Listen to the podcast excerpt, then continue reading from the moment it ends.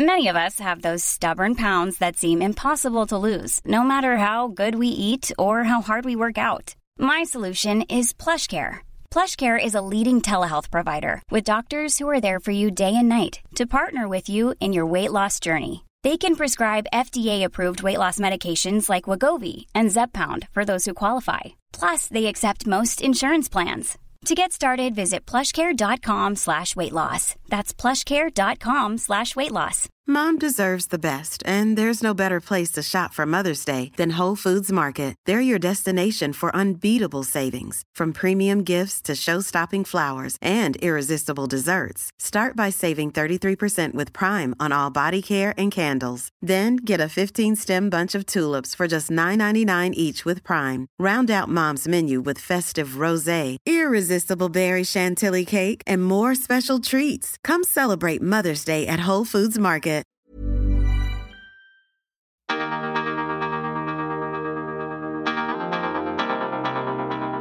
Universo Premier League, la casa del fútbol inglés en español. Hola, hola, hola, ¿qué tal? Bienvenidos a Universo Premier League. Yo soy Álvaro Romeo. Recibe un cordial saludo desde Londres. Estos programas que vienen después del parón de fútbol por selecciones son realmente mis programas preferidos, porque al parar la Premier y al no haber fútbol de Champions, podemos hablar de lo que nos apetezca y jerarquizar los temas a nuestro antojo. Tenemos libertad creativa, vaya. Y hoy empezaremos, por lo tanto, en Sudamérica, donde Brasil ha perdido su récord de imbatibilidad en casa en una clasificatoria mundialista. Y el verdugo no podía ser otro que la campeona del mundo, Argentina. Leo Bachanian interpretará también las enigmáticas palabras del seleccionador argentino Lionel Scaloni, quien ayer sacó a la palestra él mismo, y de la nada, el tema de su continuidad, para a continuación no despejar la duda de si sigue o no, una duda que él mismo había sembrado un minutito antes. Y a continuación haremos un viraje suave hacia Inglaterra, un cambio de rumbo sin dar un volantazo de más, cual chofer inglés, de esos choferes que seguramente ha visto, que no conocido, desde el asiento de atrás de su coche, el flamante ministro de Exteriores del Reino Unido, David Cameron. David Cameron, sí, sí, David Cameron, de todos los profesionales cualificados que hay en Inglaterra, ha sido elegido él. De todos los políticos cualificados, que alguno habrá, que hay en Inglaterra, ha sido elegido David Cameron. El ariete necesario para que el Brexit sucediese. Yo os voy a contar un secreto. Hace 10 años, nadie, nadie, nadie, nadie, nadie hablaba de salir de Europa en las calles de Inglaterra. Nadie. Porque otras veces un movimiento político es consecuencia de un sentir social, del brebaje que se va preparando en los cafés y en las calles, del tumulto de las conversaciones, de las campañas. Hace 10 años nadie hablaba de esto, hace 11 años.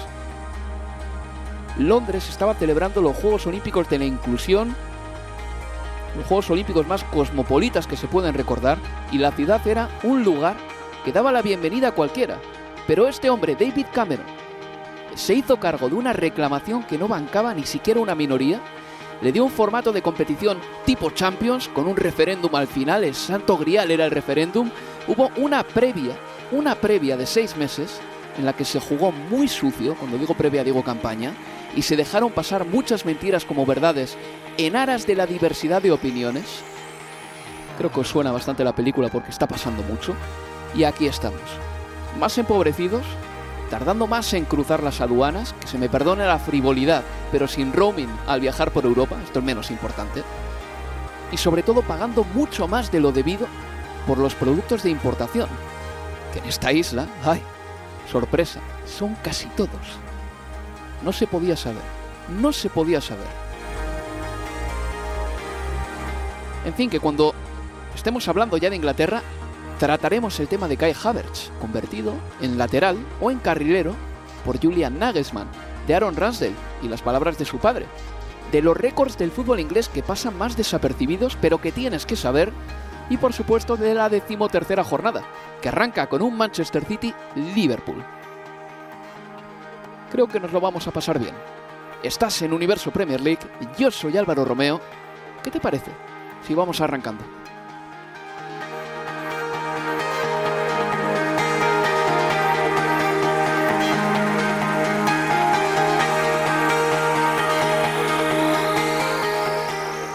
Y en este universo Premier League vamos a empezar por eh, el partido que ha sido noticia en las últimas horas. Hablo del Brasil 0, Argentina 1. Leo Bachanian está más contento que nunca y por eso su foto de WhatsApp de hoy es la de Argentina celebrando la victoria de ayer, Leo. ¿Es posible? ¿O Tamendi celebrando el gol de ayer? Es, el gol, es la celebración del gol de Tamendi, ahí corriendo, agarrándose la remera con, con Enzo Fernández. Sí. Felipe, tú puedes contraatacar, igual en tu WhatsApp puedes poner una foto de, pues no sé, de, de, Ronaldo levantando la Copa del Mundo en 2002 o algo así. Hay que mirar hacia atrás, ¿no? Para, para contraatacar, ¿no? Hay muchas cosas ahora mismo para Brasil, para, para celebrar. Oye, pero yo ya os dejo hablar a vosotros, pero Brasil, eh, Felipe, ha sufrido dos derrotas en noviembre, una contra Colombia, otra contra Argentina. Todos los goles que ha recibido son de cabeza, creo que me parece algo muy curioso. Luis Díaz no es que sea un gran cabeceador y le marcó dos a Brasil, también Otamendi anotó el gol de los argentinos el otro día. ¿Preocupa o no tanto porque sabemos que al Mundial se va a clasificar sí o sí, porque entran cinco más uno de Sudamérica? Eh, Álvaro, es una buena pregunta porque el problema más grande, creo yo, para mí, mi opinión, es no saber a dónde, a dónde va Brasil. Y ahí, claro que es difícil llegar, ¿no? Ni siquiera te das cuenta de que has llegado, porque mm, Brasil está así con una, con una falta de, de, clareza, de dirección de, de, lo que quiere hacer, porque cuando mm, CBF eh, pone Diniz para, Fernando Diniz para ser el entrenador, eh, estaba claro que Diniz es así, siempre fue así en todos sus trabajos y está ahora viviendo un momento muy bueno de su carrera. Finalmente ganó algo grande, no fue poco, ganó con Fluminense una Libertadores. Es un entrenador diferente, pero muy bueno entrenador. Pero claro, no hay tiempo, no hay tiempo para entrenar y no hay paciencia. Ahí está el problema más grande de Brasil. Entonces, es muy común en Brasil decir, no, cuando perdemos un mundial, siempre es la misma, la misma charla. No, las eliminatorias se clasifica sí o sí, son los partidos para hacer testes, para poner los jóvenes, pero cuando se hace y ahí pierde, se pierde dos, tres partidos, ya es el peor del mundo. Y eso vale para Diniz, vale para Ancelotti si viene, entonces vale para todos. No hay paciencia con el proceso, no se gusta tanto de fútbol en Brasil. Se gusta de ganar. Y Brasil ahora mismo no está ganando, está haciendo testes. Claro que está muy malo lo que se pasa en, en la cancha, pero hay cosas buenas, buenas también, en mi opinión, claro, para, para, para sacar de ahí de esos partidos. Jugadores que están ganando más espacios, eh, pero así la crisis es muy grande y nadie ahora mismo para, para, para los brasileños en general puede estar ahí. Entonces es, una, es, un, es un momento muy duro para la selección brasileña. Las estadísticas son duras, ¿no? la primera derrota eh, en la historia, en las eliminatorias, seis goles encajados con Diniz, más do que recibió Brasil en todas las eliminatorias para el, para el Mundial de 2022 con Tite, en toda la campaña con Tite fueron cinco, ahora solo con Diniz ya fueron seis. Entonces, claro, los números son malos, pero Brasil quería cambiar y no hay paciencia para eso. Felipe, ¿qué va a pasar con eh, Diniz? Eh, ¿Va a ser Ancelotti finalmente el entrenador? ¿Qué, es lo que se hizo ahora? Porque imagino que estas derrotas también dejan tocado al eh, actual seleccionador. El tema es que Diniz desde el día uno en Brasil sabía que es el entrenador por un tiempo. Ahora, Ancelotti en Brasil se dan como hecho, arreglado. Viene Ancelotti. Pero eso es en Brasil, en España no se dice la misma cosa, pero en Brasil, si no viene Ancelotti en la mitad del próximo año, 2024, en Brasil, en Brasil es una sorpresa. Entonces, Diniz tendría más dos partidos amigables, ¿no? En marzo, contra España en España, contra Inglaterra en Inglaterra, así que las cosas no se quedan mucho más fáciles para Brasil. Y ahí es cuando digo de falta de dirección, de clareza, si viene Ancelotti, digamos que el estilo de juego de Ancelotti no tiene mucho que ver con, con el estilo de Fernando Diniz. Si el italiano llega, aprovechará lo que ha hecho Diniz, partirá de cero, no se sabe. El CBF no sabe lo que quiere, no sabe, dicen que sabe, ¿no? Que viene Ancelotti, pero no está clarísimo que viene. Yo pregunto también por eh, ese problema que hubo, ese disturbio que hubo en la grada antes del partido. No sé si en Argentina y en Brasil eh, os estáis lanzando los trastos a la cabeza y echando las culpas unos a otros. Eh, Leo, ¿cómo se ha vivido todo esto? ¿Se culpa a la policía brasileña de haber cargado contra la afición argentina? ¿Cuál es la sensación? Porque tengo que recordar que antes de que empezase el partido, Lionel Messi, cuando vio esos disturbios, dijo a sus compañeros, como capitán de Argentina, que se retiraban al vestuario hasta que eso terminase y no iban a jugar a fútbol hasta que, reinase un poco más de, concordia y de paz en la grada. La sensación ayer, eh, anoche y, todavía hoy es, y, era de otra vez lo mismo. Y cuando digo otra vez lo mismo, me refiero a la policía, porque esto pasa tres semanas después de lo que fue la final de la Copa Libertadores, que antes comentaba Felipe que, que ganó Fluminense con, uh, con Diniz, y donde en los días previos a, la final de, aquel sábado en el, en el Maracaná, eh, la policía reprimió eh, a mansalva a, hinchas y familias eh, eh, argentinas que estaban ahí en los días previos a, la final, hinchas de Boca, antes de, que se sucediera con hinchas de Boca, en este mismo año, en esta misma Copa Libertadores, había pasado con hinchas de argentinos, y tengo amigos que, hinchas argentinos que fueron a, Brasil a ese partido y la pasaron pésimo, así como también otros que la pasaron pésimo siendo hinchas de Boca y yendo a ver la final de la Copa Libertadores, pero con hinchas de Olimpia de Paraguay, cuando jugó contra el Flamengo ocurrió lo mismo en general, eh, la crítica en Argentina es para el accionar de, la policía militar. No tengo bien claro yo en el día a día cómo es la convivencia del brasileño con la policía militar, por ejemplo, en, Río, pero cuando hay un partido de fútbol, eh, en general es siempre una acción más que de prevención, de represión de la policía brasileña. Y, y lo de ayer es un error organizativo que a mí me parece insólito, porque vos y es cuando a mí por lo menos me da de pensar de que se buscó que pasara lo que finalmente pasó, porque de otra manera no se entiende que haya 2.000 hinchas argentinos en el medio de la tribuna de Brasil. Digo, ¿a quién no se le va a ocurrir que es Argentina y Brasil? No estamos hablando de que jugaron, y con todo respeto, no sé, Sao Caetano contra el... Eh, contra el, cualquier otro equipo que se te ocurra en Brasil o de Argentina, o sea, Cartano contra Olimpo de, Bahía Blanca. No, es Brasil-Argentina en el Maracaná, en un partido por los puntos oficial, eh, con un Brasil que llega herido, tocado por dos derrotas previas, y Argentina que llega como campeón del mundo y le quieren rostrar a su rival de toda la vida. Eh, que soy campeón y te quiere volver a ganar el Maracaná. En ese contexto, ¿a quién se le ocurre que si vas a meter a los hinchas argentinos en la tribuna de Brasil, que ya es insólito, que no tengan un sector apartado, como en general ha habido siempre en la, parte superior del Maracaná eh, o cerca de los palcos de prensa. ¿A quién se le ocurre ni siquiera poner un cordón de seguridad privada o la policía misma ahí para separar? Que iba a haber problema eh, entre los hinchas, era lógico, pasa siempre si los dejas metidos ahí mezclados. Que en Brasil y Argentina no vamos a tener la imagen de aquel hincha del Atlético de Bilbao en medio de la tribuna de la Real Sociedad con los hinchas de la Real Sociedad cantando, celebrando y el hincha del Atlético de Bilbao sonriendo y todos conviviendo de una manera pacífica. Es lamentablemente no sucede, pero lo sabemos y lo saben la fuerza de seguridad y se permitió igual.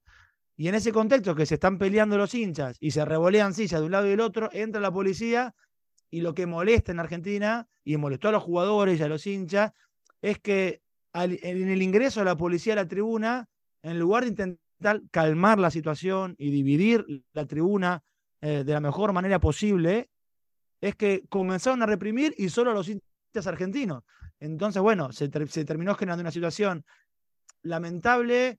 Eh, los futbolistas teniendo que ir también a acercarse a, la tribuna. Habrán visto el video de, Dibu Martínez, hasta queriendo sacarle un, un, bastón de, a uno de los, de los policías que estaba pegándole a, un hincha. Hay unas imágenes que son, que duelen, que son feas, que son tristes, pero que parten de, una, de un error organizativo que, insisto, para mí me resulta insólito haber visto 2.000 hinchas argentinos en el medio de una tribuna de, Brasil. Pero no sé si Felipe lo, lo, ve, lo ve parecido.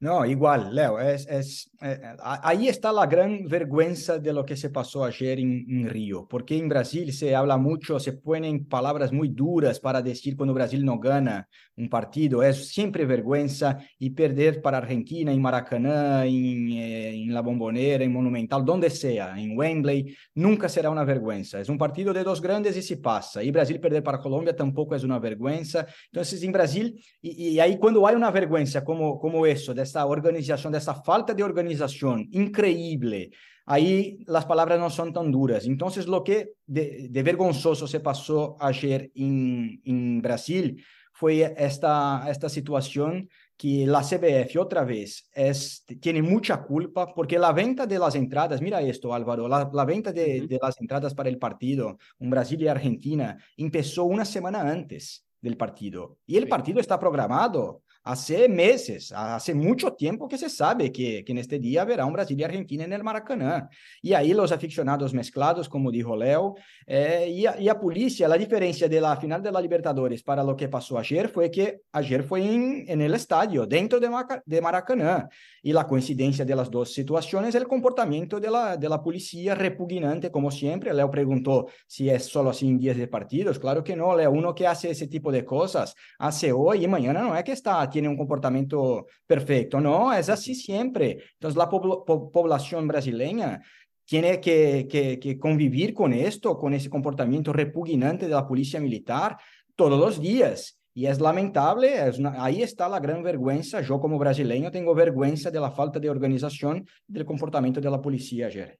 Agradezco tu honestidad, Felipe. Eh, te voy a, bueno, voy a decir una cosa antes de continuar. Eh, quiero felicitar a la Conmebol por una cosa. Eh, luego el tema de la organización y tal. No sé cuánto compete a la Conmebol el hecho de que mm, los aficionados argentinos y brasileños hayan coincidido en la grada. Pero por una cosa sí que quiero dar las gracias a la Conmebol, porque en esta época en la que el dueño de los derechos quiere esterilizar las retransmisiones, no darnos una sola pelea, un solo incidente, privar al espectador, en definitiva, de que sepa lo que está pasando en el campo, como sucede, por ejemplo, en la Liga Española, cuando a veces nos dan un plano general de algo que necesita un plano corto plano corto para ver exactamente qué está pasando y si es una pelea, que sea una pelea. Bueno, pues en este tiempo en el que el consumidor televisivo se ha quedado prácticamente sin derechos, el consumidor televisivo se pierde un montón de cosas que suceden en el campo, agradezco de verdad que en el video resumen de este partido se nos haya ofrecido imágenes de las cargas policiales en la porque me parece que ayuda a entender las cosas. No todo el mundo puede estar en el campo, toda persona que tenga una televisión y haya pagado para ver este partido se merece ver todo lo que pasa en el campo. Y si el foco está puesto en la grada, que se grabe y que se emita lo que está pasando en las gradas. Así que por ese lado me parece que se hizo eso bien. Pero bueno, mm, Felipe, quiero hablar de fútbol. Dos preguntas rápidas nada más y ya concluimos. Una sobre Martinelli porque puede que este fuese su partido más importante como titular con la selección de Brasil. Me gustaría que me dieses tu veredicto sobre el partido de Martinelli, futbolista del Arsenal.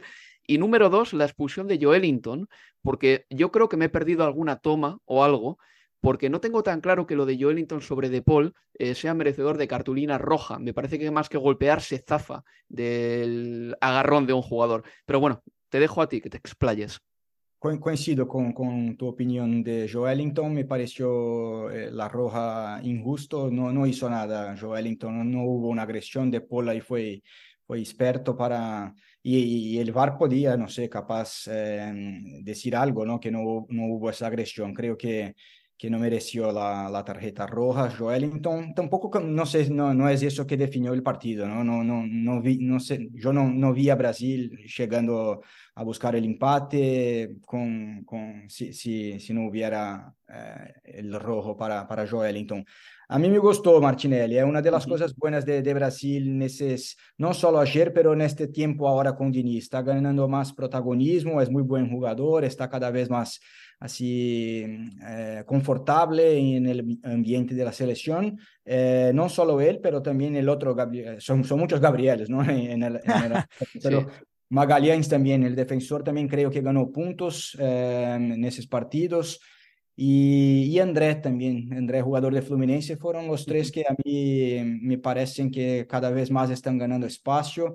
Y una lástima ayer que, que justo cuando Hendrick gana la oportunidad de jugar, ¿no? ahí Brasil perdió Wellington.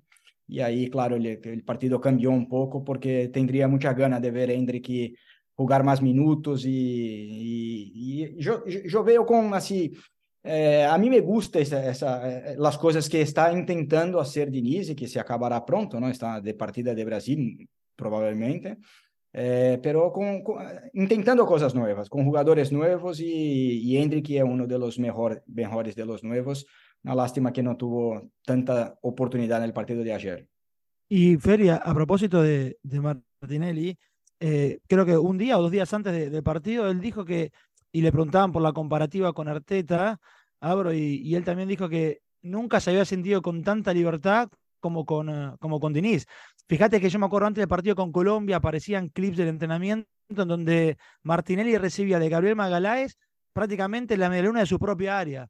Y, eso sucedió también después en los partidos. Ante Colombia sucedió también, por ahí no tan retrasado, pero sí de bajar hasta la mitad de la cancha y esa libertad de moverse por donde tuviera ganas, porque al final Diniz o los equipos de Diniz se organizan no a partir de las posiciones, sino a partir de la pelota. Por donde vaya la pelota nos movemos y, no es esta cuestión de, que si sos extremo tenés que fijarte la línea, como por ahí sí le pide Arteta a, a, Martinelli. Yo creo que en esa libertad que puede sentir el futbolista, en este caso Martinelli, de un entrenador, tiene que ser positivo. Y, ayer yo consigo, para mí, quizás bajó un poquito el nivel, me parece, Feli, en el segundo tiempo Martinelli, porque se jugó poco por su sector. Pero el primer tiempo eh, hay una jugada que él hace por, por banda derecha de la defensa argentina, que se va de Paul con un caño, se va de Molina. Bueno, tiene un remate que salva Romero en la línea, hizo, hizo un buen partido. Y el gol a Colombia, en, allí en Barranquilla, fue un golazo. La pared a pura velocidad con Vinicius, también puro, puro dinismo. Coincido con Leo. Este, el sistema de Diniz acaba al fin eh, dando más oportunidades para ese tipo de jugador como Martinelli, que tiene una buena movilidad, que está así por todas las partes y tiene, claro, mucha calidad técnica. Entonces creo que es el tipo de jugador que, que ganará más espacio. Pero eso es un proceso, ¿no? Porque como dijo eh, Martinelli en esta um, rueda de prensa que, que Leo habló, eh, es completamente diferente de lo que está acostumbrado, de lo que entrena todos los días en su club. Y así será para la gran parte ¿no? de los jugadores eh, de Brasil. Entonces, el estilo de Diniz, ese, ese estilo de, de, un juego mm, opuesto al juego posicional, como Diniz lo llama, aposicional, ¿no? de cambios de, de posiciones, eh, la construcción desde la defensa, los jugadores. Eh, el gol de Fluminense en la final, eh, el primer gol contra Boca Juniors en la final de la Libertadores, los dos puntas están cerquitas uno del otro, en lo mismo lado, en la construcción. Entonces, claro, cuando, cuando las cosas salen bien, es fácil sacar ali una parte para decir, mira, mira qué interesante eso. Y cuando Brasil no gana o cuando los equipos de Diniz no ganan, es también es, igualmente fácil sacar un, una parte del partido, no, eso es un caos. É, não, é, não, não é a verdade que é um caos, sabe? É, é, é, é, um, é um estilo diferente que necessita treinamento, como todos os estilos, pero como decíamos al principio, en Brasil no hay, no hay tiempo y paciencia para, para, para esperar nada, ¿no? Si gana, todo bien, si no gana, no, nada sirve. Felipe, quédate con lo positivo. Tenéis un muy buen equipo, jugadores importantes que estaban lesionados y todavía hay tiempo, hay margen para enderezar el rumbo, por supuesto que sí. Álvaro, muchas gracias, un gusto enorme, un abrazo a ti y a Leo. Chao, Felipe. Qué majo es Felipe da Rocha, Leo, qué tipo más simpático, ¿eh? Sí, sí, un, grande, un divino, Felipe, siempre. Sí, una maravilla de una maravilla de persona. A ver, que ese récord de Brasil a mí, bueno, es un récord que me llamaba la atención, del mismo modo que hace tres años me llamaba la atención que solo tuyas en ese récord tres países, Italia, España y Brasil. Pero es que ahora ese récord solo lo tiene la selección española, Leo. Y creo que ese, ese récord de imbatibilidad en un partido en casa, en una clasificatoria de la Copa del Mundo, es un récord bonito de tener. Y tampoco quiero aquí alardear de nada porque yo haya nacido en España, pero sí que creo que tiene mucho mérito, porque en el caso de la selección española, ese récord eh, se remonta a más de nueve décadas, prácticamente un siglo, porque España incluso teniendo malos días ha conseguido no perder jamás un partido de clasificación para la Copa del Mundo en casa. Encima no tiene una sede fija, que quiero decir que a veces puedes ir a cualquier campo, imagínate, donde llueva, donde haga frío, donde la hierba no esté bien y aún así aguantas. Y encima, además de todo ello, es que de vez en cuando en el grupo de clasificación te ha podido tocar un grupo complicado. Por ejemplo, a España, en los 80, para entrar en el Mundial de México, le tocó jugar con Escocia. Y en ese momento, cuando se hizo el sorteo eh, para la clasificación para el Mundial de México, Pablo Porta, el presidente de la Federación Española, reconoció que Escocia era mejor equipo que España, y era verdad, con Archibald, con Graham Sunes. En el 93, España jugó contra la selección de Dinamarca, que en ese momento era la campeona de Europa. En el 2013, España tuvo que jugar contra Francia y tampoco perdió. Mm, quiero decir que también ha habido partidos complicados. En 2017 contra Italia, 3 a 0, victoria de España. Y aún así, durante 90 años ha conseguido mantener la imbatibilidad en casa. Es un récord de llamar la atención. El de Brasil lo era y creo que tenía más mérito quizá porque los rivales que ha tenido Brasil eh, es que al final te enfrentas a Argentina y te enfrentas a Uruguay, que, que, mantener tu imbatibilidad es complicadísimo. Pero creo que un récord en Europa de ese calado también tiene que tener su mérito. Sí, sí, y, lo tiene, y, la verdad que es un, es un dato que yo me enteré a, partir, de, a partir de vos, no, no lo conocía y también a partir de esta cuestión de que en general cada vez que venía una fecha de, eliminatorias o parón de selecciones y, tocaba em, entrar por, para ver qué sucedía así en la puerta de, la Comebol en Sudamérica y siempre estaba esto de Brasil porque no dejaba de sorprender realmente la cantidad de, de, partidos invictos jugando en casa y con eso que decís, en general, además o por lo menos cada cuatro años se la tenía que enfrentar en casa a Uruguay, eh, Argentina. bueno, Colombia, que también tiene sus, ha tenido sus grandes equipos, como lo tiene ahora. Eh, en fin, habían, son muchos que te pueden terminar complicando y sin embargo para Brasil no había ningún tipo de, de, problema. Eh, pero en este parón de selecciones, Álvaro, me quedo con otro récord también, ¿eh? Sobre todo con otro récord a partir de un tuit que a mí me hizo el día cuando lo leí. Porque. ¿Dame una pista? A ver, Francia-Gibraltar, sabemos cómo terminó eso, ¿no? Sí, sí, sí, sí. 14-0. Sí. Eh, y una, una cuenta fandom de San Marino que tuitea después del partido y la derrota de Gibraltar o la victoria de Francia 14-0. Eh, tuitean, perder 13-0 puede pasar, pero 14-0 es una mancha que no se borra nunca más, una vergüenza. y me parece muy bien, estuvieron muy bien. Eh, San Marino que ostentaba hasta la derrota de Gibraltar el récord de una derrota en eh, eliminatorias europeas. Bueno, ahora le toca a Gibraltar y me encantó, me pareció excelente y me hizo el día ese tweet de la cuenta fandom de, de San Marino que después se autofestejó que la cuenta oficial de la Federación de Fútbol de San Marino comenzó a seguirlos. Así que bueno, así bien por ellos. Me parece glorioso que exista una cuenta no oficial de las selecciones de San Marino. Eso, eso para empezar. Y luego también me pregunto, Leo, llegados a este punto, si eres una selección que pierde siempre, además una selección que recibe paliza tras paliza, igual te apetece tener el récord negativo, ¿no? Eso es como el ciclista que intenta ser el último en el Tour de Francia. Y ha habido intentos de ciclistas que sabían que iban a acabar entre el 120 y el 150 y decían, prefiero acabar el último para que por lo menos mi nombre mm, sea más llamativo que, que el que ha acabado 30 puestos por delante de mí. No sé, igual le interesa más a San Marino tener el récord negativo, pero bueno, tonterías aparte, tengo apuntados por aquí algunos récords del fútbol que te pueden interesar. Voy a barrer un poquito para casa, ¿vale? Este me parece curioso. Si tienes tú alguno por ahí, me lo dices, pero mira, España no encajó un solo gol después de la fase de grupos, tanto en la Eurocopa 2008 el Mundial 2010 y la Eurocopa 2012. Es decir, ganó la Eurocopa, el Mundial y la siguiente Eurocopa sin encajar un solo gol en la ronda del CAO. 10 partidos jugados, 0 goles encajados. Y curiosamente, la selección que más cerca estuvo de marcar, aparte de los Países Bajos con ese mano a mano de Robén contra Casillas, fue Paraguay, con un penalti. Cierto, em, Cardoso, sí, el cuarto de final. Eso es, pero creo que ese récord de España, no sé si es un récord, ¿de acuerdo? Pero esos números de España, porque récord es una palabra que se utiliza cada vez peor. Récord en inglés significa plusmarca, pero también significa registro. Y ahora cuando vemos textos corregidos o traducidos del inglés, a veces se pone récord y se traduce récord como si fuese plusmarca cuando se refería el texto original en inglés a registro. ¿De acuerdo? no sé si esto de España es una plusmarca mundial, pero sí que es un registro interesante. Luego hay otro, que son los 91 goles de Messi en un año natural, que me sigue gustando mucho, pero tengo récords de Inglaterra, Leo, que te van a gustar muchísimo.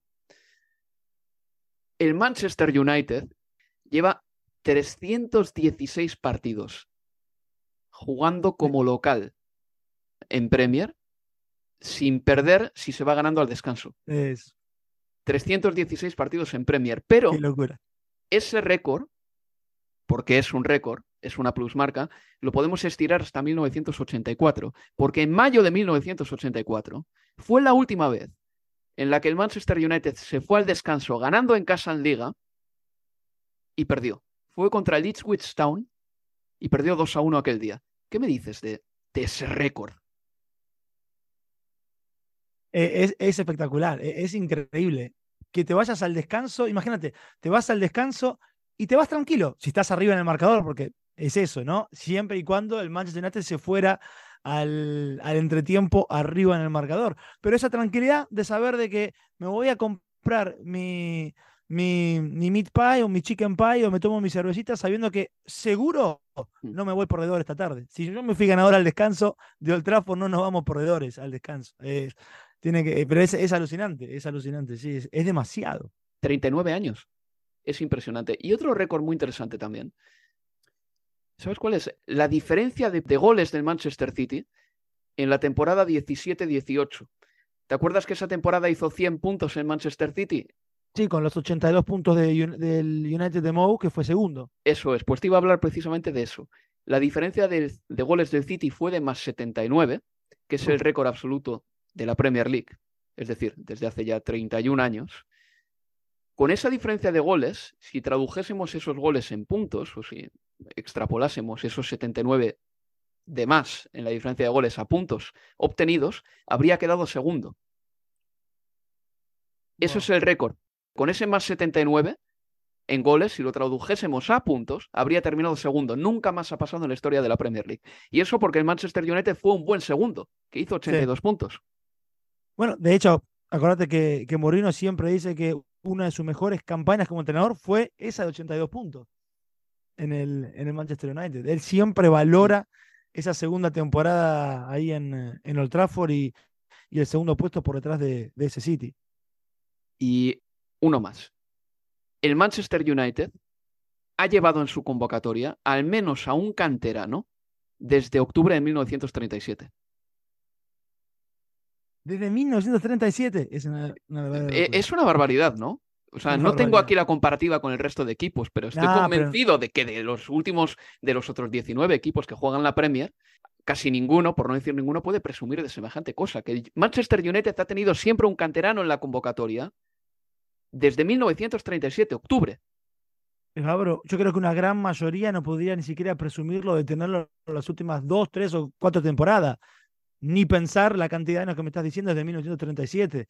Es, un dato tremendo, pero bueno, este, a ver, ahora con, con desde la, cuando ocurrió la muerte de, de Serbo Charlton y, y, el recuerdo de, de esa generación del Manchester United, se hacía foco o nos hacíamos eco además de, que Serbo Charlton era un producto de la cantera del Manchester United. Y estamos hablando ya año 1958, 55, 58, cuando él comienza a ser regular en el equipo del Manchester United, pero vos hablás ya de que 20 años antes ya el United tenía una, a ver, una, una filosofía que tenía en cuenta la pertenencia de futbolistas que sean de la casa. La verdad es que es eh, como para admirar al Manchester United. ¿eh? Y mira que esta temporada hemos hecho programas en los que hemos criticado al Manchester United y con razón, que por cierto, em, el Manchester United también ha sido víctima de lo que se llama el virus FIFA, que tampoco me gusta decir esto del virus FIFA, porque las selecciones y los seleccionadores podrían decir tranquilamente el virus de los clubes cuando no pueden eh, contar con futbolistas que se lesionan en su club y por lo tanto no van con la selección. Pero bueno, Onana, por ejemplo, sí que tuvo molestias eh, con la selección y vamos a ver si puede jugar el próximo partido del Manchester United contra el Everton. Y esto es un tema que quería sacar a la palestra, Leo, porque ha habido lesionados, como en todos los parones, y creo que en este parón se ha hablado más que nunca de la dureza del calendario. Mm, no me gusta cómo se aborda este tema en España, porque en España la óptica Barcelona-Real Madrid es la óptica preferente para abordar todos estos temas y es cuando se lesiona Vinicius o Camavinga o Gaby, cuando este tema salta a la palestra, pero eh, no cuando sucede con jugadores de otros clubes y no me parece justo. Pero sí que es verdad que se ha hablado mucho de, la dureza del calendario, de las inclemencias del nuevo calendario, bueno, del calendario que, que se, se pergeña eh, entre la FIFA, la UEFA y las ligas nacionales, más las federaciones, ¿no? Y yo creo que aquí todas tienen que dar un poquito de su parte. No creo que ninguna de las partes, y las ligas, las federaciones, la UEFA, la FIFA, estén mm, poniendo de su parte para que haya menos partidos. Y creo que tampoco los futbolistas, porque para ellos estar en unos Juegos Olímpicos, un Mundial, una Eurocopa o jugar un partido de liga eh, es mejor que estar en el banquillo. Y, además el hecho de representar a, tu selección, eh, eh, para mí es, yo estoy completamente en desacuerdo con las críticas que en general le caen a los, a los parones por, por fútbol de, selecciones. Yo soy un, un, amante, por ahí entiendo que habrá cantidad de opiniones eh, diferentes, pero yo soy un, un, amante del fútbol de, selecciones. Eh, no sé si también a veces la cuestión de que uno al final vive eh, lejos de, su tierra natal, termina por incrementar quizás ese cariño por el seleccionado de fútbol de, tu país. Pero a mí, yo celebro los parones de selección, ¿verdad? A mí me encanta ver a, la selección argentina y me encanta ver fútbol de selecciones. este, hoy, por ejemplo, eh, se, compre, se cumple un año exacto, el 21, 22 de noviembre, perdón, de 2022 debutaba Argentina ante Arabia Saudita. Esta mañana, eh, mientras eh, preparaba eh, el, programa Universo Premier League que estamos haciendo, me puse a ver el, partido. Tengo los, siete partidos en un, disco duro y, mientras preparaba lo, tenía. lo iba mirando, lo iba escuchando. Este, y, y, sin embargo, por ejemplo, cuando se cumple el aniversario de, un, de la Copa Intercontinental que Boca le ganó o al Milan o al Real Madrid, hablo de Boca por ser el equipo del que soy hincha, no me pongo el partido de fondo para verlo. Y vos dirás, bueno, pasa que, que, que el Mundial eh, lo tenés muy fresco porque Argentina lo ganó, porque fue el año pasado, sí, puede ser, pero también cuando yo tengo que pensar, por ejemplo, eh, cuando me voy a YouTube, y esto que seguramente se van nos podemos identificar todos con eso, esta cuestión de estar a la noche en tu casa, eh, en la cama o en la mesa o, o lo que sea, es tarde y estás en YouTube buscando videos de fútbol. Y yo en general voy a partidos de mundiales, de Argentina, de otros. Este, para mí el, fútbol de selecciones tiene, tiene, una, tiene una llama que, que no la tiene ningún otro. Y al final del día, el torneo de fútbol más importante que existe sobre la faz de la Tierra y para mí el invento más espectacular que ha dado el fútbol es el Mundial, es la Copa Mundial de, de la FIFA. Por mucho que después nos sentemos y pues tenemos 200 millones de cosas para criticarle a la FIFA, ese invento, el Mundial de Fútbol, mm. es maravilloso. Entonces yo eh, celebro los parones de fútbol de selecciones, lo que no quita que los calendarios estén apretadísimos y que los futbolistas eh, en muchos casos no, no puedan eh, seguir estando, o, que los físicos, los futbolistas no puedan seguir la, el ritmo que le pide el, el calendario. Pero yo creo que también estas críticas surgen porque ahora el que se lesionó, digo, vos, por ejemplo, en España es Gaby, ¿no? Y es un futbolista del Barcelona. Y, y, eso genera por ahí un, un, eh, un, ruido de que si se hubiera lesionado un futbolista de un equipo eh, eh, menor, que, o menor que el Barça, por ahí no, no se hablaba tanto, la crítica no era tan feroz. Y ojo que en Argentina pasaría lo mismo también. Pero, pero bueno, yo en, en particular defiendo los, los parones de selecciones y los, y los celebro y, me encanta ver fútbol de selecciones y creo que los futbolistas quieren estar, quieren estar, no es solo eh, porque se trate de una cita, por ejemplo, puede ser un juego olímpico importantísimo, sino que es vestir la camiseta de tu país, es un sueño que tienen desde chicos, por mucho que ahora también los sueños de los más chiquitos eh, vayan cambiando y los tiempos cambian y ahora sueñan con ganar la Champions, por ahí en algunos casos más que vestir la camiseta de un seleccionado, pero sigue teniendo un peso, me parece que, que preponderante. Fíjate hacer, y con esto lo, termino, que por ahí estoy expandiéndome mucho, pero Pablo. No, no, por favor, continúa, continúa. Pablo Mafeo, Álvaro. Sí. Este, que fue convocado por primera vez al seleccionado argentino, un chico que nació en España. Del Mallorca. Que, puede jugar para Argentina porque la madre es, es argentina y que su primer documento argentino lo tuvo hace un, una semana cuando aterrizó en Buenos Aires y antes de salir al aeropuerto le hicieron el DNI, el documento nacional de identidad argentino, ahí en el aeropuerto. Em, y sin embargo, ayer lo, lo veías, eh, no cantando porque tenía cierta timidez, pero tuvo una alegría cuando los, cuando los futbolistas argentinos cantaban con, con, con, la gente post partido, después del triunfo en el, en el, en el Maracaná y, el orgullo que, que, él después decía que, que le generó, pese a no haber, yo no sé, siquiera si Pablo Mafeo conocía a la Argentina, por ahí sí, pero no, lo tengo claro, pero seguro que no demasiadas veces como para que la madre haya pensado, bueno, le hago un documento nacional de identidad. No, la primera vez en su vida que tuvo un DNI argentino fue ahora, hace 10 días. Y, hacerlo veía y, celebrando y lo, la emoción que le generaba. Y eso es el, el fútbol de, selecciones. Me, cuesta pensarlo de igual manera a nivel clubes. Estoy contigo, Leo. Y mira, eh, creo que tú y yo ahora mismo estamos haciendo algo que es la antirradio o la antiviralización, porque ahora mismo yo creo que lo que está de moda es poner eh, dos trincheras en un programa, una trinchera X, una trinchera Y, y que se tiren los trastos a la cabeza y se peleen y tal. Pero en este caso yo estoy de acuerdo contigo y en muchas cosas también, pero no lo hago por eh, una falta de personalidad mía, ni, ni lo haces tú porque carezcas de personalidad y prefieras no discrepar. Es que yo creo que vamos incluso con esto que estamos diciendo contra una corriente dominante. una corriente dominante. Hay un problema que es muy evidente, que el calendario tiene muchísimos partidos.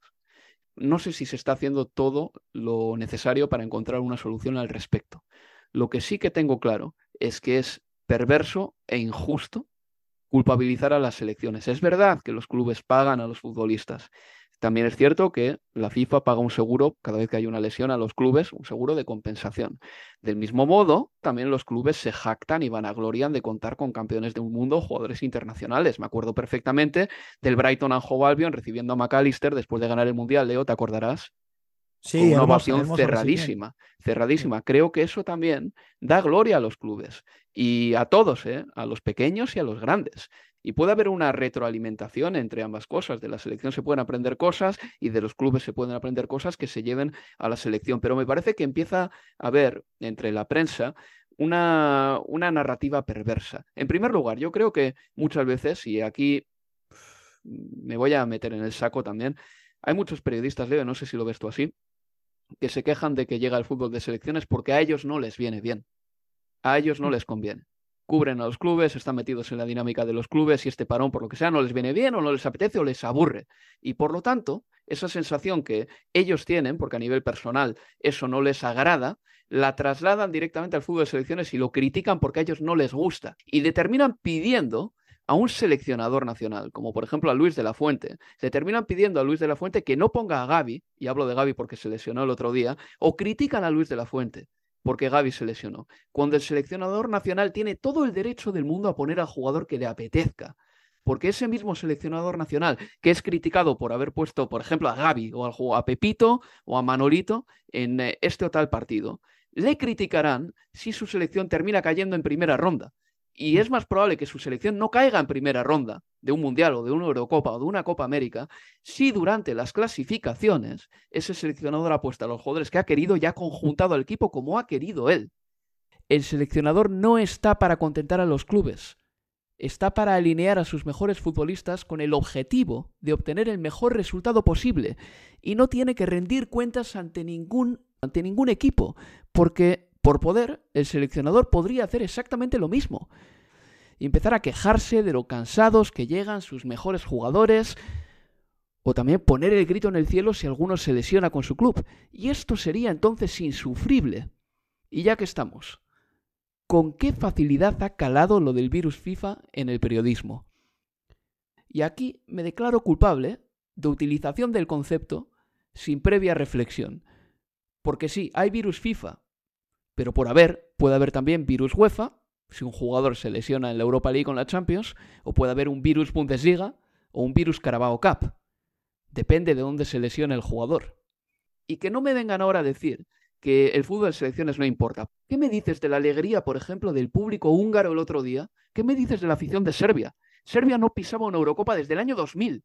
La afición eslovena la afición argentina, después de ganar la Brasil el otro día, me parece que a veces hay un egoísmo por parte de los aficionados de los clubes grandes que termina haciéndonos eh, ver las cosas con una óptica que nos hace olvidar lo que significa, por ejemplo, para un húngaro el hecho de estar el otro día en el campo llevando en volandas a la selección de Hungría y celebrando con ellos. Bueno, pues la clasificación para Eurocopa. Y eso también es muy bonito. Y eso es equivalente a la alegría que puedo tener yo cuando el Athletic de Bilbao gana una semifinal de Copa del Rey. Y no me parece que su alegría merezca menos o que merezca el desdén de la prensa ni de las aficiones. Totalmente. Eh, de verdad que, firmo el pie y, y, las imágenes de, de Soboslai tomando su, palinca en medio de la tribuna eh, húngara post, partido. ¿Cuántos grados tiene esa bebida? Por cierto, tenía pinta no, bueno, en general, ¿no? ¿Cómo? Es que es una bebida fuerte, ¿no? Sí, sí, sí, sí, sí, estamos hablando de, en general, entre 42 y 50% de graduación alcohólica. Sí. sí. No, sí, sí, sí. Nada, tiene... Yo no, no, no sé cómo es, cómo es que después de haber corrido lo que corrió, después de haber marcado, eh, la excitación del momento, la alegría, el hambre que no comió nada, ¿cómo hizo para tomarse ese fondo blanco, ese chupito de palinca y ni siquiera hacer que le venga a tener el reflujo? De, eh, yo creo que hago lo de Soboslai y vomito en medio de la tribuna y, y ahí sí, quedo, hago un papelón. Pero bueno. Aguantó. Este, No, la aguantó bien. Igual, luego el lunes tuvo una resaca o el sábado o el domingo, ya no me acuerdo cuándo jugó, de escándalo. Pero una cosa, Leo, Soboslai, mm, estoy tratando de encuadrarle, ¿no? A Soboslai, porque en el Liverpool está clarísimo que es un jugador de ida y vuelta, y en Hungría es un futbolista que adopta, si cabe, más responsabilidades allá arriba. Su inicio en la Premier ha sido realmente bueno, hay que reconocerlo. ¿Puede ser un concepto Michael Ballack, quizá? ¿Ese tipo de futbolista? Es que además porque física, a ver, no, es la primera vez que, que, escucho esa comparativa, no lo había pensado. Y en términos físicos, a ver, de altura ya, por ejemplo, con textura física, golpeo. Son similares. Son similares. Eh, golpeo, ¿qué tenía Bala? ¿Qué es lo mejor que tenía Bala? El golpeo. Bueno, ¿qué tiene Soboslai? Tiene una pegada tremenda. Yo creo que es más técnico con el balón Soboslai, por ejemplo, y más ágil con el balón mm. Soboslai de lo que, de lo que era Balak, pero también bien porque los futbolistas de hoy, 15 años después de Balak, son ya de por sí, más ágiles. No hablo más fino, pero sí más ágiles. Son, eh, van mucho más en patines de lo que podían ir mm. eh, cuando jugaba Balak. Pero, pero es, eh, en términos de selección nacional, yo creo que sí, porque, a ver, y es apropiada, porque el momento de Balak en Alemania, todo giraba a partir de él, a partir de lo que podía hacer él, Michael Balak. Y en Hungría, obviamente, que, que todo gira en torno a, a Soboslai y juega diferente acá en el Liverpool y más adelantado y en un sistema diferente, porque es más, la selección húngara de hoy es, si querés, está más cerca del dinismo, de lo que pregona uh, Diniz en Fluminense y en la selección brasileña, esto de reunirse a partir del balón, de lo que le sucede en el, en el Liverpool, donde es un esquema muy claro, un 4-3-3, donde hay lugares donde Soboslai en general lo vamos a terminar viendo aparecer y otros en que nos resultaría raro verlo. Y sin embargo, con Hungría tiene, tiene libertad absoluta. Quizás también una libertad absoluta a partir de que, claro, es por eh, es claramente la estrella del equipo, no hay ninguno eh, prácticamente en el nivel de, de Soboslai y es más lógico que tenga esa, esa mayor libertad, pero, pero bueno, está teniendo igual un, año tremendo y sí, Soboslai Balak eh, puedo comprar, puedo comprar ahí.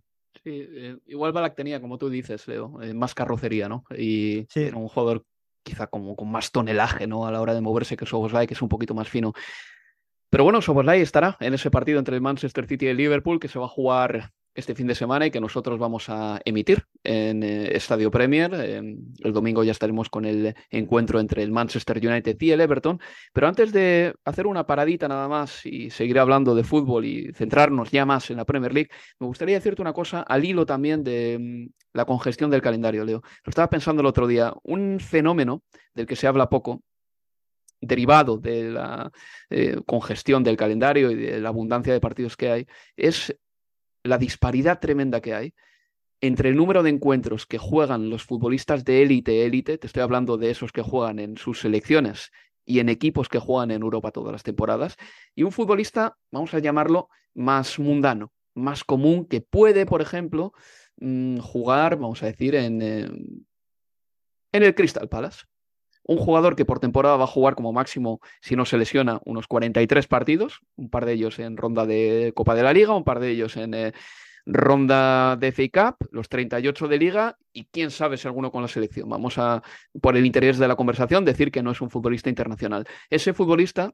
termina jugando por temporada unos 45 partidos, por redondear pero un futbolista que juega en un equipo de la Champions, vamos a decir un Rodri, por ejemplo, que además que con España llega lejos y en las copas también, igual Rodri se planta en 65. Y cuando multiplicamos eso por unas 14 o 15, que son las temporadas que un futbolista suele eh, jugar en su carrera, termina dándonos una disparidad quizá de 200 partidos para Rodri respecto a un jugador mm, de mitad de la tabla. Totalmente, y por eso creo que, que, que en general varios de los números que, que vemos de, los futbolistas de hoy, esa tendencia a no querer compararlo con lo, con lo de antaño, hay que poner en el contexto de, de, hoy, de los, de los calendarios, en el contexto de, la ciencia deportiva, que también juega su, su papel y, que es completamente diferente al estadio del fútbol que teníamos hace 30, 20, 30 o, o 40 años. Pues bueno, vamos a hacer una pausita aquí y a la vuelta estamos con más Universo Premier League. Universo Premier League la casa del fútbol inglés en español.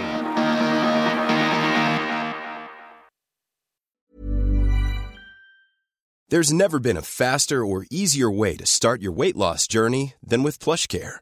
PlushCare accepts most insurance plans and gives you online access to board-certified physicians who can prescribe FDA-approved weight loss medications like Wigovi and Zepbound for those who qualify. Take charge of your health and speak with a board-certified physician about a weight loss plan that's right for you. Get started today at plushcare.com slash weight loss. That's plushcare.com slash weight loss. plushcare.com slash weight loss. I'm Sandra, and I'm just the professional your small business was looking for. But you didn't hire me because you didn't use LinkedIn jobs. LinkedIn has professionals you can't find anywhere else, including those who aren't actively looking for a new job, but might be open to the perfect role, like me. In a given month, over 70% of LinkedIn users don't visit other leading job sites. So if you're not looking on LinkedIn, you'll miss out on great candidates like Sandra. Start hiring professionals like a professional. Post your free job on linkedin.com/people today. Everyone knows therapy is great for solving problems, but getting therapy has its own problems too, like finding the right therapist, fitting into their schedule, and of course, the cost. Well, BetterHelp can solve those problems. It's totally online and built around your schedule. It's surprisingly affordable too. Connect with a credentialed therapist by phone, video, or online chat, all from the comfort of your home. Visit betterhelp.com to learn more and save 10% on your first month. That's BetterHelp, H E L P.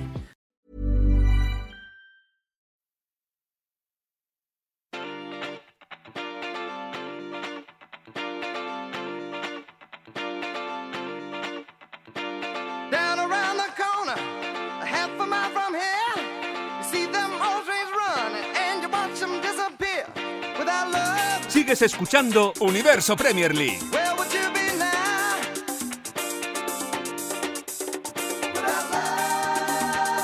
Aquí seguimos en Universo Premier League con un servidor Álvaro Romeo y con Leo Bachanian.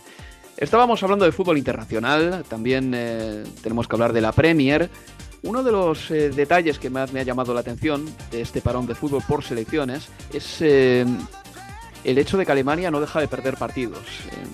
Es impresionante, Leo, que desde la Copa del Mundo la selección alemana solo haya conseguido tres victorias, haya tenido dos empates y haya sufrido seis derrotas. Y dos de las últimas derrotas han sido contra Turquía y contra Austria, con un futbolista, Kai Havertz, que ha jugado de lateral izquierdo contra Turquía y de carrilero izquierdo contra Austria. Sumado todo esto al hecho de que Mikel Arteta esta temporada la ha empezado a utilizar de interior, hacen pensar que Kai Havertz tiene que estar en este momento de su carrera tremendamente confundido.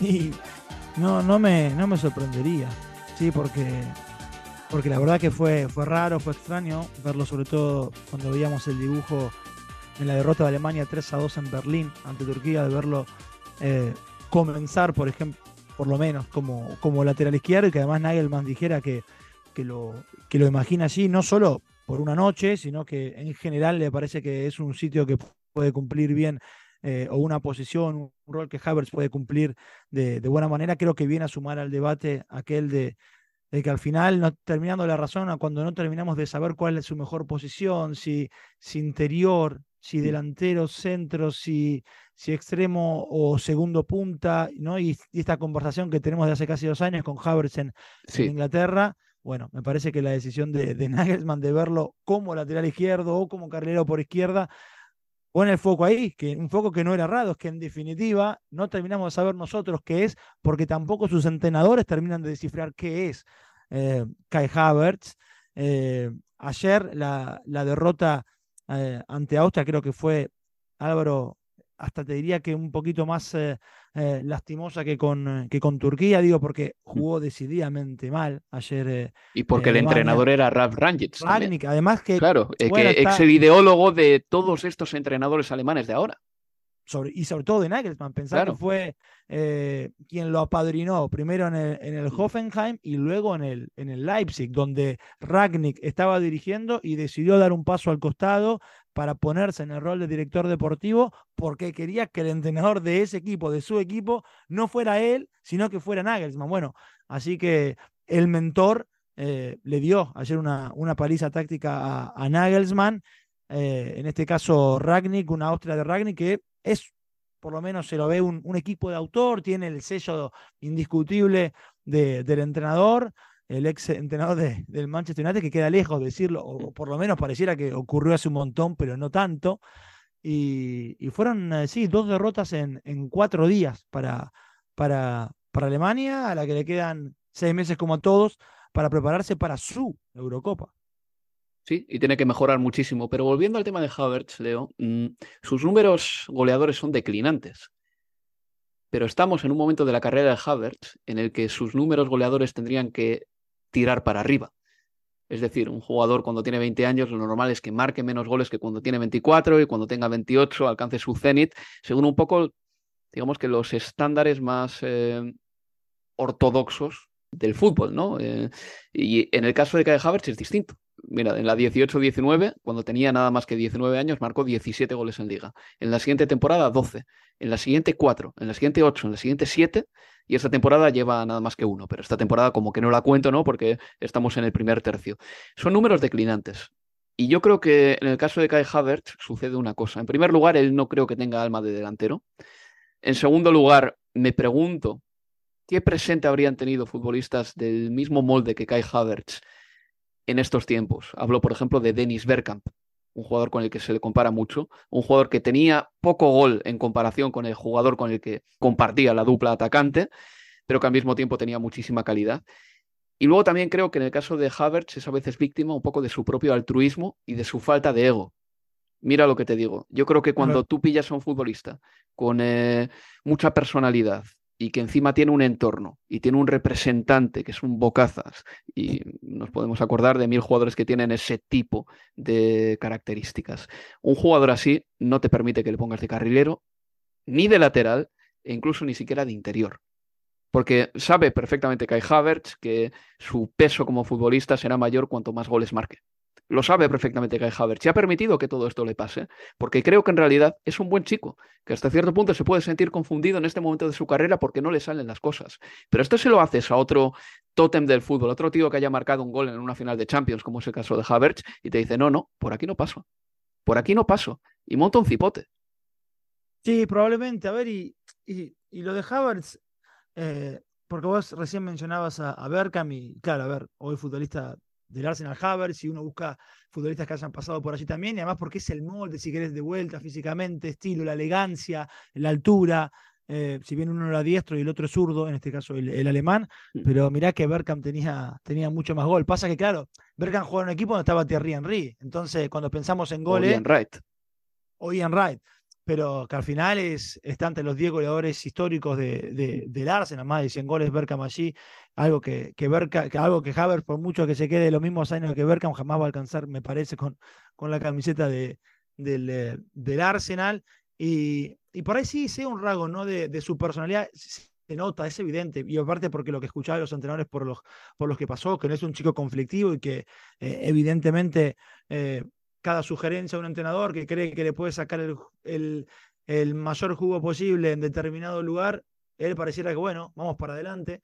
Mm. Y, yo creo que esa versatilidad que demuestra, por lo menos desde la intención, después eh, me parece que va quedando cada vez más claro que hay lugares en los que por muchas buenas intenciones que él ponga para captar o para seguir el mensaje del entrenador, hay lugares del campo donde decididamente no le sientan a sus características eh, yo creo que, que, al final esto es esto de, de, querer abarcarlo todo y apretar muy poco. Y bueno, y entonces yo creo que llegará un, un momento en el que el propio Havertz diga, no, bueno, a ver, al final todo esta, este, estos rol, roles distintos, roles diferentes que me están buscando, que están, eh, que me están queriendo que me están queriendo dar la responsabilidad, quizás no es lo que más me conviene. Yo creo que en mm. Alemania en particular, Álvaro, porque hablamos ahora de Alemania y el parón de selecciones, es que mm.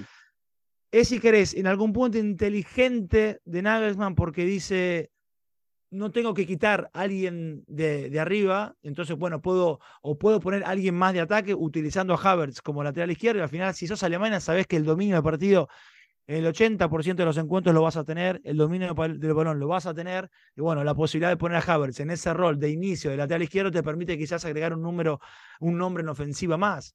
Eh, pero bueno, no, no, no deja de, ser estano y, y, en definitiva terminan siendo dos experimentos sobre todo el de ayer como carrilero ante Austria, que no, que no funcionaron y que vuelven a poner la lupa en, en él. Y yo creo que es ahí donde quizás llegará el momento donde él diga basta, porque dirá, bueno, che, al final me caen todos, pero me caen todos porque yo estoy aceptando Claro. eh, las decisiones de los entrenadores y ninguna en general va hacia donde mis características mejor se amoldan.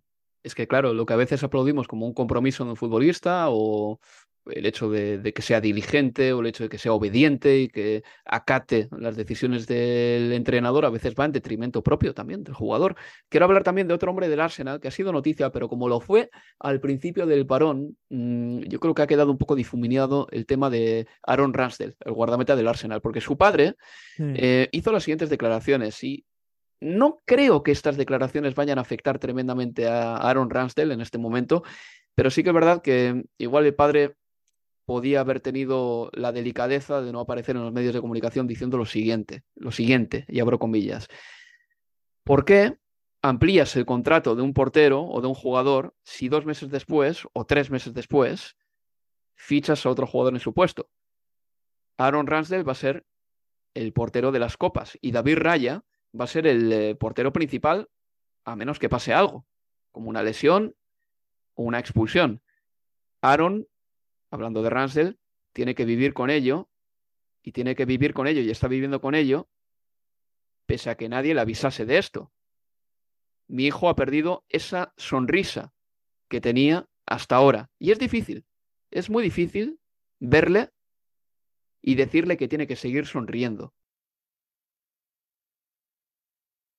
Yo creo que muchas veces las declaraciones de los padres, Leo, no ayudan en exceso. Porque ni siquiera creo que Mikel Arteta vaya a tomar nota, pero es más el ambiente que generas, ¿no? Eh, de cara también a la afición del Arsenal diciendo este tipo de cosas.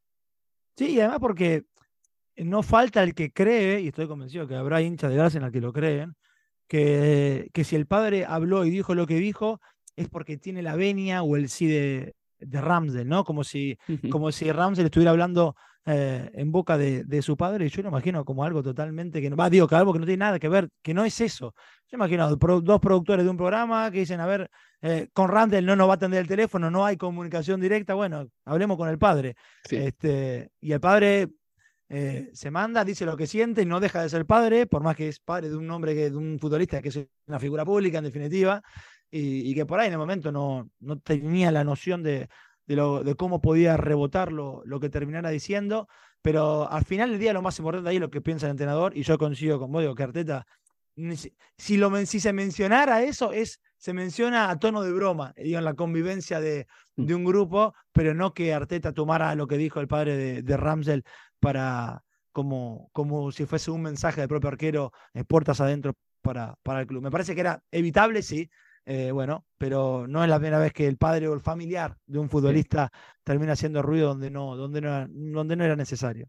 Es improbable que Ramsdale juegue este fin de semana contra el Brentford. El Arsenal juega ese partido el sábado a las cinco y media en el GTEC Community Stadium. Un Arsenal que es tercero en la clasificación. eh, una clasificación en la que ha habido cambios mm, desde el último domingo, cuando ya se había jugado toda la jornada, hasta ahora, porque al Everton le han restado 10 puntos.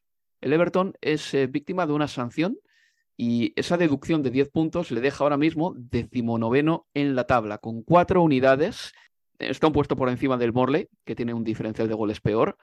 Y por delante el Everton tiene al Sheffield United, también en descenso. ¿Qué ha pasado con el Everton? Y esto es algo de lo que veníamos hablando desde hacía tiempo.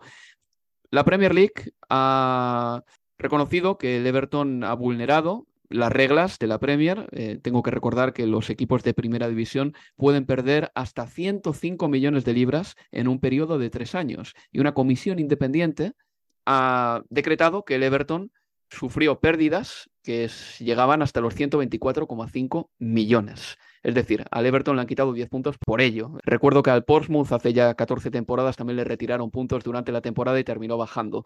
Hay que decir también que este mismo panel independiente, o esta misma comisión independiente, que le ha quitado 10 puntos al Everton por eh, vulnerar las reglas financieras de la Premier League, va a decidir dentro de poco si darán una compensación financiera a rivales del Everton en su momento, rivales que estaban luchando por evitar el descenso, como el Leeds United y el Leicester City, equipos que sí que terminaron bajando. Y el Burley también es otro de los rivales que se vio en su momento afectado por este Everton que estaba gastando por encima de sus posibilidades, porque si, por ejemplo, esos 10 puntos que le han quitado al Everton ahora se los hubiesen quitado en la temporada 21-22, el Burley se hubiese quedado en primera división. Lo que sí que es seguro, Leo, es que mm, ahora mismo va a ser difícil que el Everton consiga dar la vuelta a esto, incluso con una apelación siempre se me viene a la cabeza que, así como al Everton le, estaban investigando por una o dos vulneraciones, al Manchester City le están investigando por más de 100. Sí, está el City y está el Chelsea también. Que, también el Chelsea con Abramovich. Claro, el Chelsea, la, la, diferencia es que se autoincriminó, o sea, el club con, la nueva, con los nuevos propietarios le dicen a la Premier, encontramos eh, eh, balances donde lo que se declaró o faltan cosas, eh, no se terminó de declarar todo lo que, lo que realmente debía estar en el balance de, de algunas temporadas bajo el, mandato de, de, Abramovich, pero que el club se haya autoincriminado y haya pagado una, una multa, por ejemplo, no con la Premier, sino una multa pagó, por ejemplo, en Europa, ante la UEFA por este mismo caso, por haber, eh, por haberle reconocido a la UEFA de que algunos de sus balances ocultaban o no estaban debidamente completados. Bueno, en la UEFA se pagó una multa, en la Premier no sabemos qué puede ocurrir y la multa tampoco es que sea una opción, probablemente también se espera una, una quita de puntos. Yo creo que lo que generó la quita de, 10 puntos al Everton es que, imagino, y yo creo que es esa la sensación, me parece Everton también en general en Inglaterra, de que terminará acelerando los plazos para la decisión del Manchester City y, del Everton. Y, que y cualquier cosa que sea por debajo de lo que fue la sanción al Everton, va a levantar va a levantar un escándalo, pero bueno, veremos qué, qué ocurre ya en 2024. Sí, da la impresión de que el Manchester City, de todas maneras, eh, siempre tiene un equipo legal eh, igual de bueno, por lo menos, que, que la acusación. Eh, acuérdate lo que pasó con la UEFA, Leo, hace ya cuatro años. Seguro que el equipo de abogados del Manchester City va a tratar de dilatar todo esto lo más posible y, bueno, pues tratar de defender cada, cada una de las vulneraciones de las que se le acusa con uñas y dientes. Un Manchester City que esta jornada va a enfrentarse al Liverpool, Leo, va a ser el partido de la jornada, lo vamos a emitir nosotros. Eh, el City encajó cuatro goles contra el Chelsea el otro día, no me olvido de ello, pese a todo es el líder de la Premier League. A las 3 de la tarde del sábado, el Newcastle se mide al Chelsea, para mí otro de los partidos interesantes de la jornada, porque el Chelsea el otro día, Leo, con Pochettino, eh, creo que vivió su primera gran tarde, por mucho que no ganasen, empatando a cuatro contra el Manchester City. Tengo interés por ver cómo reacciona el Chelsea o cómo continúa el Chelsea después de ese empate contra el City, eh, por cierto, que en St. James's Park el Newcastle tiene que mm, dar la vuelta a una situación complicada, es que lleva dos victorias, dos derrotas consecutivas en Newcastle y además Eddie Howe en la última rueda de prensa dijo que a su equipo le faltaba un poquito de intensidad y eso creo que es algo que no se puede permitir un equipo como el Newcastle que vive precisamente de la energía el eh, Brentford eh, recibe al Arsenal, otro de los partidos buenos, ya hemos dicho, a las cinco y media del sábado. Y el domingo, el Everton recibe al Manchester United. Vamos a narrar también ese partido. Vamos a ver cómo Woodison Park recibe a su equipo y el tipo de mensajes que pueda haber en el campo tras esta sanción. Pero hay que decir una cosa: si el Everton cae, se convertirá en el primer equipo en toda la historia de la Premier League, Leo, que pierde 40 veces contra un mismo contrincante. En este caso, Manchester United que dentro de lo que cabe se fue al parón con una pequeña paz, pequeña paz, no vamos a decir grande. Sí, a esta altura te digo que, ¿cuál fue el último resultado del United? Fíjate que me queda lejos ahora. El United ganó, eh, consiguió ganar en su último partido antes de irnos al parón, le ganó por 1-0 al Luton Town, o sea, no es una victoria eh, como para, como para colgarte los laureles, pero eh, tres puntos al fin y al cabo que eran fundamentales.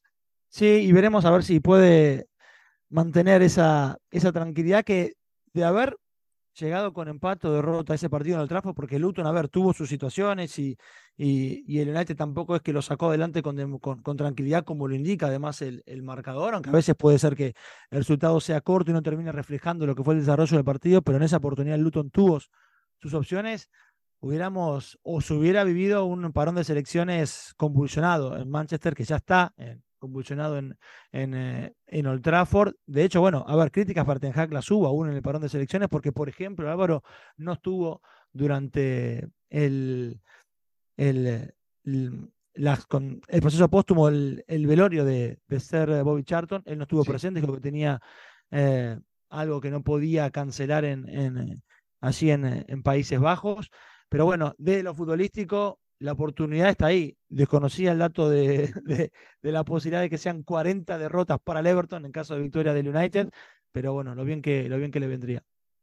Pues bueno, Leo, creo que lo vamos a dejar aquí. Muchas gracias por estar conmigo.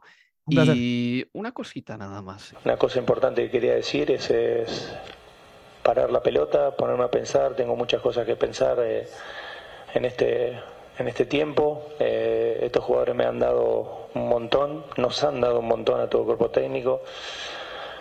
Y necesito pensar, necesito pensar mucho eh, qué voy a hacer. Eh, no es un adiós ni, ni otra cosa, pero necesito pensar porque la vara está muy alta y, y está complicado seguir y está complicado seguir ganando y estos chicos lo ponen difícil. Entonces toca pensar este, este tiempo, se lo diré al presidente, se lo diré a los jugadores después, porque esta selección necesita un entrenador eh, eh, que tenga todas las energías posibles y que esté, y que esté bien. ¿Estás inquieto?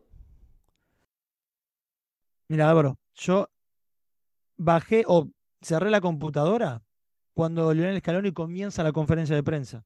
A- Escuché la primera respuesta a la primera pregunta, que es en general una respuesta casi de rigor del desarrollo del partido, valoró a los futbolistas y dijo que estaba orgulloso de sus jugadores. Ahí yo cerré mi computadora. Me levanté a las 7 de la mañana, ingreso a, a, a, a Lolé, al diario Olé, el diario deportivo de Argentina, Sí, y me encuentro con ese título de La bomba de Scaloni. Para mí era Goodbye Lenin, es, era despertarme eh, y digo, ¿qué está Te han pasando? cambiado acá? la realidad por completo. por Sí, completo. sí. No, no, no, no. Yo me fui a dormir y era. y, y no, no, no, no, no era Alemania del Este esto. ¿Qué, qué está ocurriendo? Bueno, este, en fin, veremos qué, qué pasa. Sí, sorprendió muchísimo, nadie se lo esperaba. Sorprendió muchísimo también de que él reconociera que lo que estaba diciendo a la prensa no lo había comentado con los jugadores ni con la dirigencia. Después, con el correr de las horas esta mañana, algunos periodistas de- decían que, a ver, era evidente que hay un enojo con la, con la, con la Asociación de Fútbol Argentino, en este caso con, con Chiquitapia, pero hay cuestiones que exceden la relación con el presidente de la Asociación de Fútbol Argentino eh, y que tienen que ver también con cuestiones políticas. Digo, por ejemplo, bueno, en Argentina se celebraron elecciones eh, a presidente el último domingo y uno de los candidatos, el candidato del oficialismo, Sergio Massa, eso es lo que se conocía hoy, que tiene muy buena relación con, con, eh, con, con Tapia, el presidente de la Asociación de Fútbol Argentino. Este candidato le pidió una foto con el seleccionado. Los Sí. jugadores se negaron eh, y hubo presiones para que Scaloni intercediera y, y le Espera, pidiera los jugadores que- se negaron a hacerse una foto con alguien que es pro Milei. No, no, no, con el candidato del que, del que sigue siendo gobierno. De, Ah, vale, vale, vale, vale. con, el, sí. con el candidato del oficialismo. Pero si lo hubiera, si la foto era con Milei, hubieran dicho que no también. Tiene que ver con que los futbolistas No en se quieren mojar. políticas no se meten. Vale. Fíjate que cuando fue el Mundial, en los festejos, no hubo visita de los jugadores a la Casa Rosada, que es la casa del Poder Ejecutivo. Sí, Bueno, sí, sí. El Parlamento. no, no quieren mezclar. Los futbolistas de esta selección no se meten en política. De hecho, Scaloni también en conferencia de prensa eh, le preguntaron, porque lo que estaba en disputa también en la elección de a presidente es qué va a pasar con los clubes de fútbol argentino. Un candidato apoya, Milei apoyaba y apoya que los, que los clubes se conviertan en sociedades anónimas, es decir, que puedan tener un dueño cualquiera, como sucede en Inglaterra, y, y el otro candidato abogaba porque los clubes sigan siendo de los socios. Bueno, eh, Tapia está alineado con el que era el candidato del oficialismo, que perdió la elección. Y todos los clubes están alineados con Tapia. Todos los clubes antes de la elección sacaron comunicados diciendo no a las sociedades anónimas. En ese contexto, se le pide una foto al seleccionado, lo que se- por lo menos se conocía hoy. Los jugadores se niegan, se, se presiona a Scaloni, y esa falta de energía que decía Scaloni o que dijo ayer Scaloni tiene que ver también con esto, que son momentos eh, de contexto complicados a lo futbolístico, que es verdad que él dice la vara está muy alta, la exigencia de tener que ganar y ganar o ganar, eh, se le suma todo lo otro. Pero bueno, no es que dijo ayer que renunciaba, pero sí dio No, a no, no. entender Se toma un tiempo. que se toma un tiempo, que lo va a pensar, no hay fútbol de selecciones hasta marzo y veremos qué, qué sucede, pero fue y es una bomba que, que, que nos dejó a todos en shock, sí. Hasta que hemos llegado. Gracias por estar en Universo Premier League y recuerdo a todos nuestros oyentes que este fin de semana nos escucharán desde las 12 del mediodía, hora de Inglaterra, con la previa del Manchester City-Liverpool estaremos en directo con ese partido y el domingo emitiremos el Everton Manchester United. Al final de ese encuentro grabaremos y también emitiremos en directo el podcast Universo Premier League repasando toda la jornada 13. Un abrazo a todos, se despide Álvaro Romeo. Adiós amigos, adiós.